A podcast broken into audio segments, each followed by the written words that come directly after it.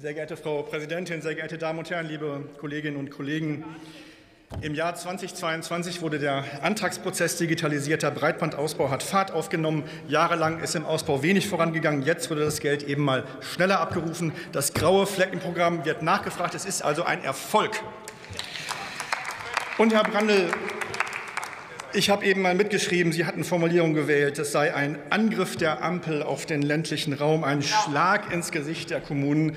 Und jetzt überlegen wir doch mal, wovon wir hier reden. Es ist ja kein Förderstopp, es ist ja nicht aufgehoben, es ist aufgeschoben. Und das sage ich Ihnen als Atheist, lassen Sie mal, lassen Sie mal die Kirche im Dorf, Herr Randl, auch in Bayern, ganz besonders in Bayern. So. So, natürlich, natürlich ist das für die Kommunen ist das erstmal eine Enttäuschung. Das ist ganz klar. Da ist viel Arbeit reingeflossen. Aber nochmal, es ist ja nicht so, dass es nicht weitergeht. Und wir sind im Gespräch mit dem Ministerium permanent. Und da haben wir gemeinsam das Ziel, dass die eingereichten Anträge, dass die Anträge, die jetzt auf, dem, auf der Richtlinie 23 basieren, dass die eben dann auch noch schnell und zügig weiter bearbeitet werden. Da sind wir im Gespräch und da sind wir guten Mutes, dass das auch so kommen wird. So, wir haben mit der Gigabit-Strategie zusammen mit dem Ministerium einen Plan vorgelegt, Deutschlands Infrastruktur zu erneuern. Denn nur mit einer verlässlichen, flächendeckenden und modernen digitalen Infrastruktur wird es uns gelingen, die Teilhabe für alle zu ermöglichen und die damit verbundene Transformation von Wirtschaft und Gesellschaft zu erreichen. Da sind wir auf dem Weg. Natürlich muss jetzt schnell gehandelt werden. Und zusammen mit dem Ministerium machen wir weiter, wie gerade schon gesagt, dass die Anträge auch weiter unkompliziert bearbeitet werden können. Jetzt gab es Jetzt gab es aber auch aus Teilen der Telekommunikationsbranche, auch aus dem politischen Raum, kam schon das Wort, es gäbe eine Förderflut, einen Förderzunami. Und da möchte ich doch mal entgegenhalten, wir haben im Koalitionsvertrag festgeschrieben, dass der eigenwirtschaftliche Ausbau Vorrang hat. Die Branche hat 50 Milliarden Euro zugesagt. Und da muss man auch mal an die Branche zurückgeben, wenn Sie sich jetzt beschweren, dass da zu viel gefördert wurde. Es wird da jetzt nur gefördert, weil in der Vergangenheit zu wenig gebaut wurde.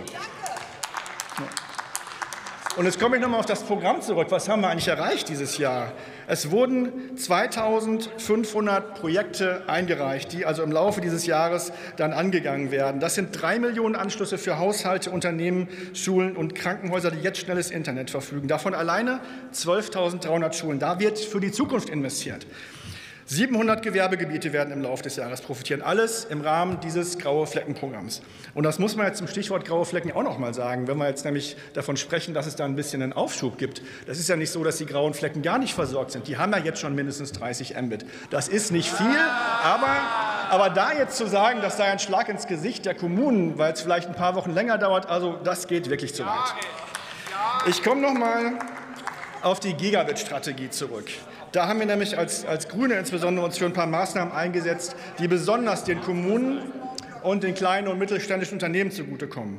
Erstens Vorrang für das Betreibermodell. Wir haben Musterverträge mit auf den Weg gebracht für die Kommunen, damit sie es einfacher haben und Klarheit im Antragsdschungel ähm, bekommen. Zweitens durch intelligente Clusterbildung. Gerade dadurch können die Kommunen und auch KMUs vom geförderten Ausbau profitieren. Und drittens haben wir uns stark gemacht für alternative Verlegetechniken wie Trench- und Fräsverfahren.